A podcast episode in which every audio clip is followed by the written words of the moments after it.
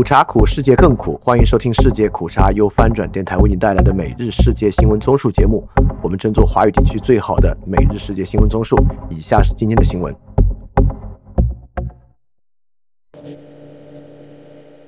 以下是今天十月二日的新闻。祝大家假期愉快！欢迎在 YouTube 搜索“世界苦茶”。查看视频节目以及参与直播，谈恒大问题的新视频节目发布。首先是中国新闻：香港周守仁晋升枢机主教，天主教香港教区主教周守仁正式擢升为枢机主教。他在星期六前往梵蒂冈出席擢升典礼。综合香港零幺、路透社和明报报道。周守仁当天连同另外二十名新书记主教出席擢升典礼，他们宣誓后逐一跪在教宗方济各面前，或授予书记主教的红帽，并戴上指环。周守仁是继胡振中、陈月君及汤汉后第四位来自香港的书记主教。翻评中间人选，香港有亲民主派的主教夏志诚，也有亲北京的蔡惠明。周是一个距离政治距离很远的一位主教。下一条新闻：香港家庭负债再创新高。香港金融管理局最新发布的报告显示，二零二三年上半年，香港家庭负债占本地生产总值的比率，从去年下半年的百分之九十五点五攀升至百分之九十五点八，增加零点三个百分点，再创新高。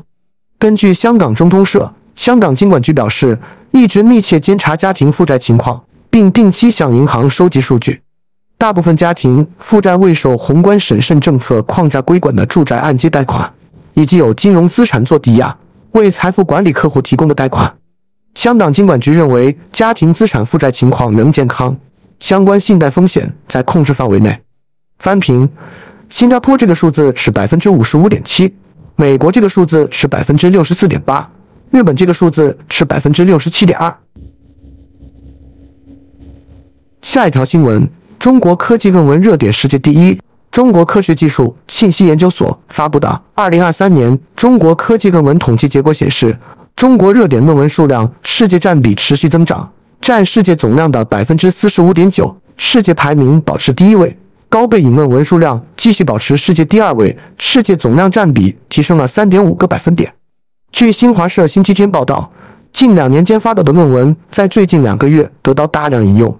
同时被引用次数进入本学科前千分之一的论文被称为热点论文。翻评，我觉得两个数据值得关注：第一是中国人引用中国论文的数量；第二是这些论文中心冠研究论文的比例。下一条新闻：中国国庆档电影票房破十亿，今年的中国电影国庆档票房已超过十亿元。据猫眼专业版数据，截至星期天十四时零三分。二零二三年中国国庆档票房破十亿，其中《坚如磐石》《前任四英年早婚》《志愿军》《雄兵出击》分列档期票房榜前三。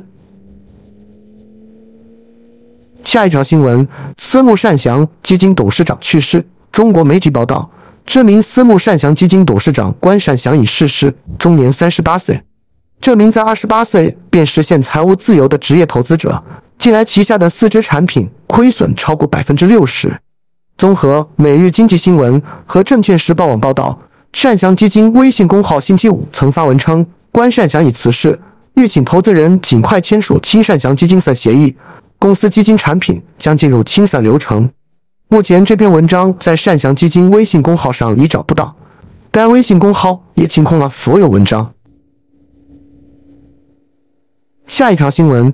中国国庆三十万人观国旗升仪式，今天是中国七十四周年国庆，超过三十万人清晨齐聚首都北京的天安门广场观看国庆升旗仪式。据中国北京日报报道，前一天晚上不到八时，市民就开始赶往广场，有的挥舞着小红旗，有的脸上贴着“我爱你中国”红色贴纸。升旗仪式在星期天大约早上六时正式开始，随着一声口令。国旗护卫队迈着铿锵有力的正步走过城楼中央金水桥，升旗手高高扬起国旗，中国国旗在庄严的国歌声中缓缓升起。下一条新闻：兰州老师围殴学生事件调查启动。针对有媒体报道，甘肃省兰州市学校老师深夜查寝时对两名学生实施暴力围殴一事，兰州市教育局称已成立调查组进驻学校展开调查。兰州市教育局星期六晚间在官方微博“兰州教育”发布情况通报称，就网上反映梁老师深夜围殴学生的情况，兰州市政府立即召开会议。责成市教育局、市公安局、七里河区政府组成调查组进驻兰州学府致远学校进行调查。通报指，目前调查组正在依法依规开展工作，调查处理情况将及时向社会公布。下一条新闻：中国与德国举行高级别财经对话。中国与德国星期天在法兰克福举行两国第三次高级别财经对话。柏林在双方会谈结束后发表的联合声明中，对中方支持二十国集团为穷国设立的债务重组框架表示欢迎。中方在我们联合声明中对此作出承诺，我们表示欢迎，因为中国作为世界政治如此重要的一个成员，没有他的参与，任何解决办法都是不可行的。德国财政部长克里斯蒂安·林德纳星期天会谈结束后指出。下一条新闻。中国网友热议医院产科关闭，一条医院产科关闭的新闻，本周迅速成为中国最受欢迎社交媒体的头号热搜话题，并引发了对原因、未来以及要不要孩子的个人选择的讨论。话题在二十四小时内被观看了两亿多次，但很快这个话题就根据相关中国法律和政策从微博网站上拿掉了。上海联合媒体集团旗下的澎湃新闻报道，浙江等省许多医院的产科已经关闭。一些医院员工被援引说，去医院生产的妇女正在减少。中国新闻信息分享平台头条张贴了这个报道。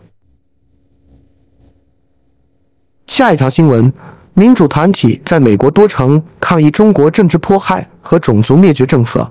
二零二三年十月一日前后，多个民主团体在美国加州旧金山、洛杉矶、伯克利等主要城市发起抗议集会。多个族裔团体也纷纷表达各自的政治诉求，谴责中国政府实施政治迫害和种族灭绝政策。下一条新闻：中国彩票销售额飙升，受赛事和新票上市影响，中国经济低迷，就业前景暗淡，公众对经济感到担忧之下，中国八月份彩票销售额飙升到今年最高，达到五百二十九点六亿元人民币，比去年同期增长五十三点百分之六。今年一月至八月，全国彩票销售数据，营业额达三千七百五十七亿元，比去年同期暴涨百分之五十一。中国官媒新华社九月二十七日报道，八月份中国全国范围内的彩票销售额同比增长五十三点百分之六，达到五千二百九十六亿元人民币。数据来自财政部。新华社指出，此增长主要受重大赛事增多及开型彩票新票上市等因素影响。然后是亚太印开新闻：越南能源政策专家被逮捕。越南星期天证实，一名能源政策智库主任已被逮捕，这是过去两年来第六位被拘留的环境问题专家。法新社报道，一个人权组织上个月称，总部位于河内的越南能源转型倡议执行主任吴氏素然已被拘留，尽管当时尚未得到官方证实。吴氏素然是一名研究员。曾在世界银行、欧盟、联合国和亚洲开发银行等多个国际组织工作。下一条新闻：澳洲前总理莫里森访台并出席玉山论坛。继澳大利亚国会跨党派参众议员九月底访问台湾，澳洲前总理莫里森也将在本月访台，并受邀出席玉山论坛。台媒引述相关人士指出，依照往例。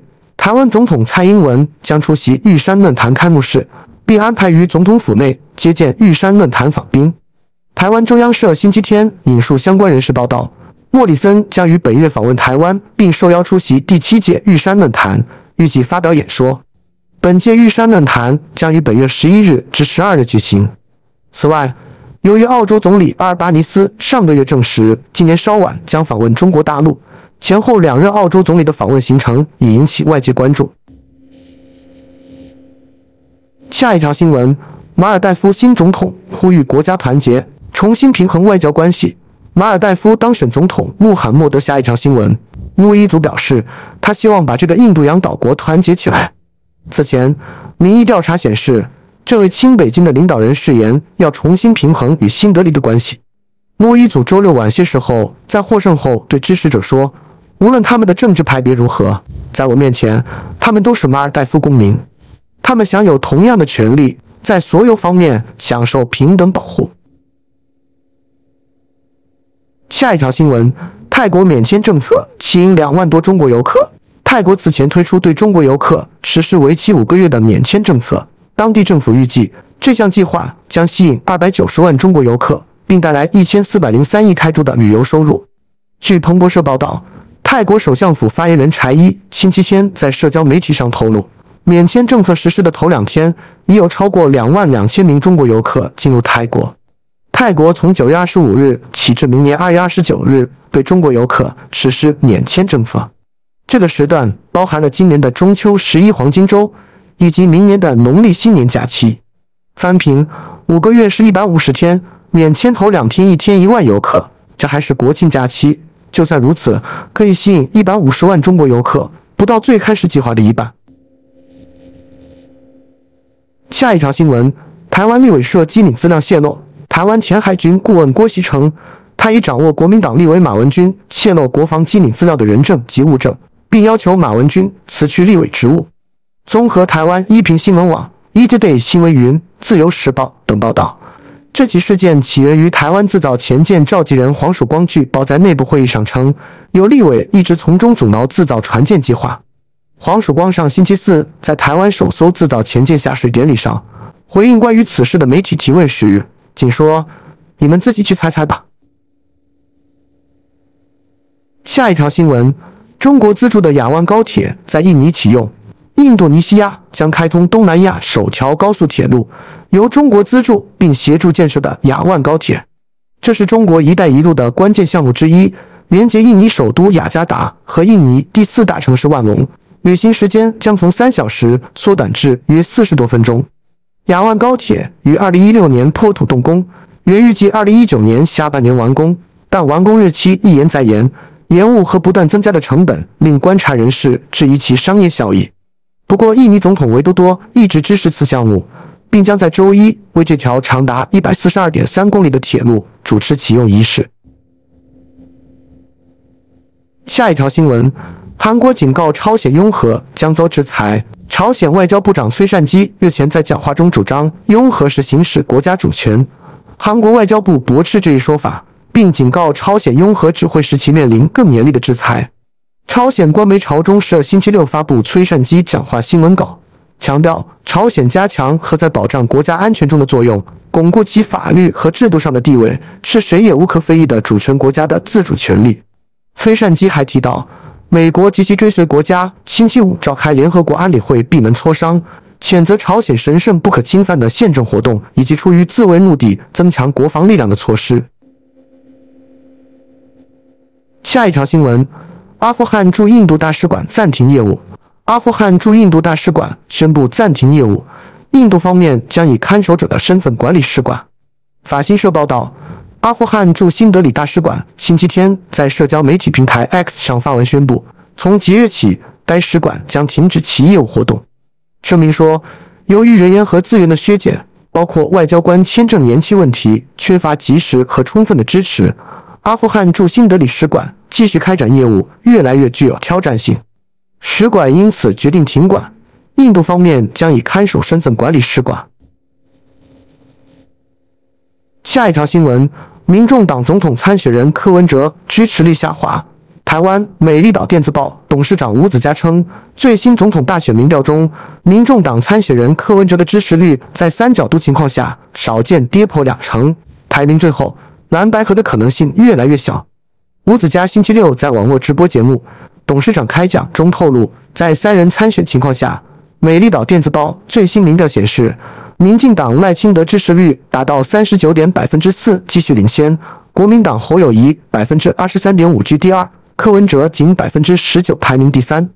若战况为四角都，则支持率为赖清德百分之三十六点六，侯友谊百分之二十一点六，柯文哲百分之十六点二。红海创办人郭台铭百分之七点一，然后是科技新闻。马斯克因支持极右翼政党而激怒了德国政府。马斯克因公开支持德国极右翼政党而受到批评。他暗示现任政府不应因其对当前欧洲移民危机的立场而连任。这位亿万富翁在 X 上的一篇帖子中发表了评论。他去年以四百四十亿美元收购的社交媒体平台。德国公众意识到这一点了吗？马斯克在转发的帖子中问道。该帖子首先由极右翼媒体热那亚广播电台分享。并播放了一段德国非政府组织在地中海从船上营救移民的视频片段。这些非政府组织得到了德国政府的补贴点，让我们希望德国选择党赢得选举，阻止这场欧洲自杀事件。该账户在原始帖子中继续说道。下一条新闻：华为轮值董事长变更。华为公布，星期天起由公司副董事长胡厚昆担任轮值董事长。接替此前当值轮值董事长的首席财务官孟晚舟。华为星期六在官网发布消息称，根据公司轮值董事长制度，今年十月一日至明年三月三十一日期间，由胡厚昆当值轮值董事长。轮值董事长在当值期间是公司最高领袖，主持公司董事会及董事会常务委员会。孟晚舟此前在今年四月一日至九月三十日期间首次当值华为轮值董事长，现已任满六个月。下一条新闻：中国主要网络服务供应商对我的世界级 VS Code 实施网络访问限制。我们已收到多项报告，指出中国联通、中国移动及其他一些网络服务供应商近期已对我的世界的主要网站和账号验证 API 域名及 Visual Studio Code 进行了网络访问限制。据用户反馈，当尝试登录或使用上述应用时，其 HTTP 请求会被重定向到国家反诈中心以及工信部反诈中心的提示页面。我们关注财经方面，中国新房价格止跌转涨。中国官方推出“认房不认贷”等多项提振房地产市场的政策首月。中国房地产研究机构中指研究院数据显示，九月全国百城新房价格环比止跌转涨，但二手房价格下跌的城市继续增加。中指研究院微信公号星期天发文称。根据中国房地产指数系统百城价格指数对全国一百个城市新建、二手住宅销售市场及五十个城市租赁市场的调查数据，今年九月百城新建住宅平均价格为每平米一万六千一百八十四元，环比由跌转涨，涨幅为百分之零点零五，同比跌幅收窄至百分之零点十。文章称，九月部分城市受优质改善项目入市带动，新房价格止跌。百城新建住宅价格环比下跌，城市数量降至三十个，较上月减少十二个。下一条新闻：英国财政部长宣布提高最低工资。英国财政部长杰里米·亨特周一将在保守党年度会议演讲中宣布提高最低工资，预计他将无视党内日益高涨的减税呼声。保守党议员甚至高级部长迈克尔·戈夫都呼吁在明年的大选前减税。该党发布的演讲摘录没有提及税收。然后是俄乌战争，拜登敦促兑现支援乌克兰承诺。美国国会赶在最后期限前火速通过一项临时拨款法案，使联邦政府暂时避免关门。总统拜登随即施压众议院议长麦卡锡，要他兑现继续援助乌克兰的承诺。美国对乌克兰的援助被临时拨款法案排除在外。综合彭博社和法新社报道，拜登星期天在白宫说：“我要向美国盟友、美国人民和乌克兰人民保证，你们可以信赖我们的支持，我们不会撒手不管。”他痛斥共和党人拖延政府支出谈判，呼吁共和党人停止政治把戏，对边缘政策表示十分厌倦。我期待议长完全信守承诺，以确保乌克兰获得抵御侵略和暴行所需的立法程序和支持。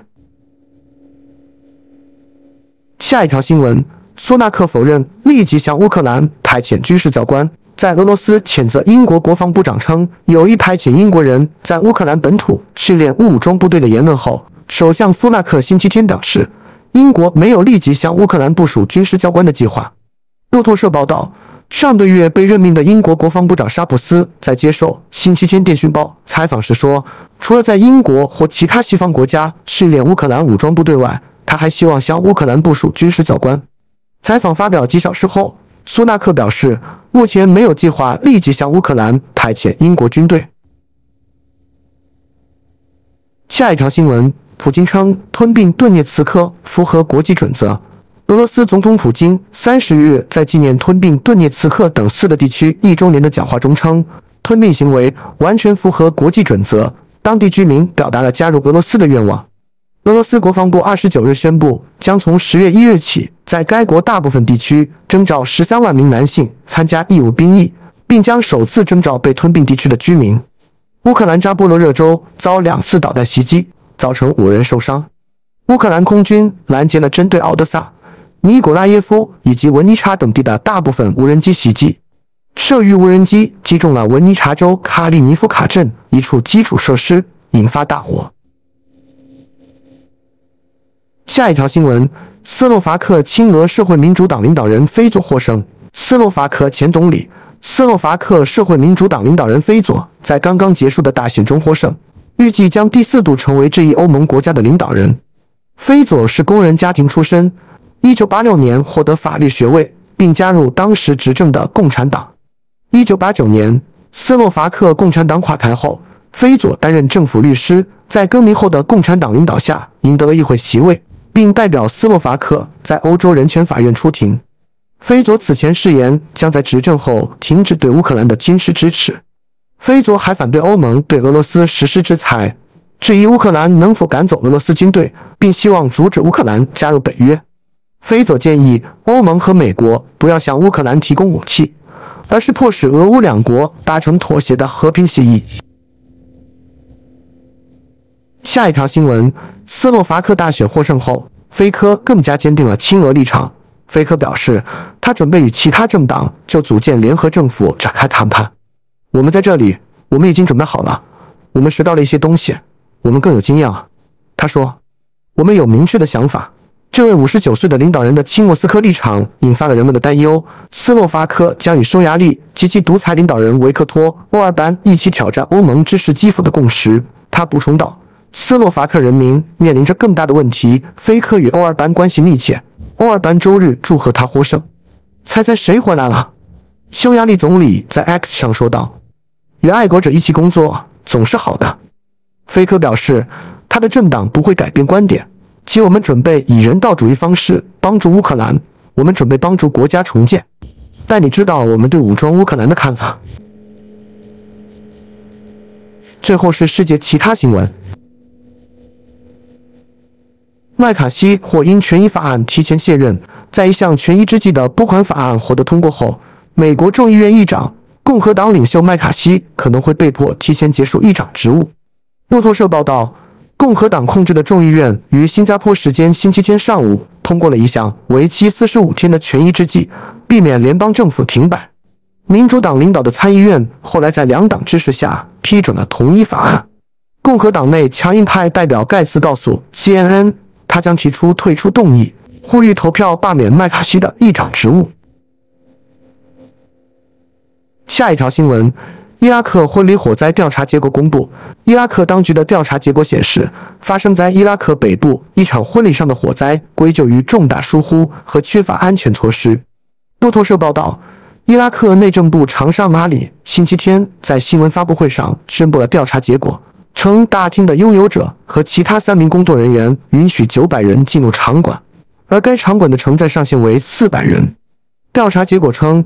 火灾是意外和非故意的，是由于重大疏忽而发生的。下一条新闻：亚马逊地区干旱致百只淡水豚死亡。巴西亚马逊地区正在经历罕见干旱，水温创下历史新高。过去一周，当地有一百多条淡水豚死亡。美国有线电视新闻网星期天报道，巴西科学部资助的马米劳亚研究所说，这些死亡的淡水豚都是过去七天里在特费湖中发现的。这么多淡水豚死亡很不寻常。研究所认为，这一现象是近来湖面温度创下纪录和亚马逊地区历史性的干旱造成的。当地某些水点的温度甚至超过了三十九摄氏度。下一条新闻：华盛顿国家动物园举行大熊猫告别派对。美国华盛顿国家动物园为即将返回中国的三只大熊猫举办了告别活动。据中新社报道。华盛顿国家动物园的告别派对熊猫主题活动从九月二十三日开始，一直持续到十月一日。据华盛顿动物园消息，三只旅美大熊猫天天美香和他们的幼崽小奇迹都将于今年年底返回中国。下一条新闻：凤凰城创下历史干旱记录。经过一个酷热的夏季后，亚利桑那州人口最多的城市再次被载入史册。这次凤凰城创下了干热记录。美国国家气象局表示，今年的季风季节从六月十五日到九月三十日。干旱的西南部地区的降雨量仅有零点十五英寸，这是该机构自一八九五年开始记录以来最干燥的一次。之前的最少的降雨量为一九二四年的零点三十五英分。季风季节通常从六月开始，每年持续约三个月。此时气温升高，土地升温，风向变化，通过夏季雷暴将水分从东太平洋和加利福尼亚湾带到西南部。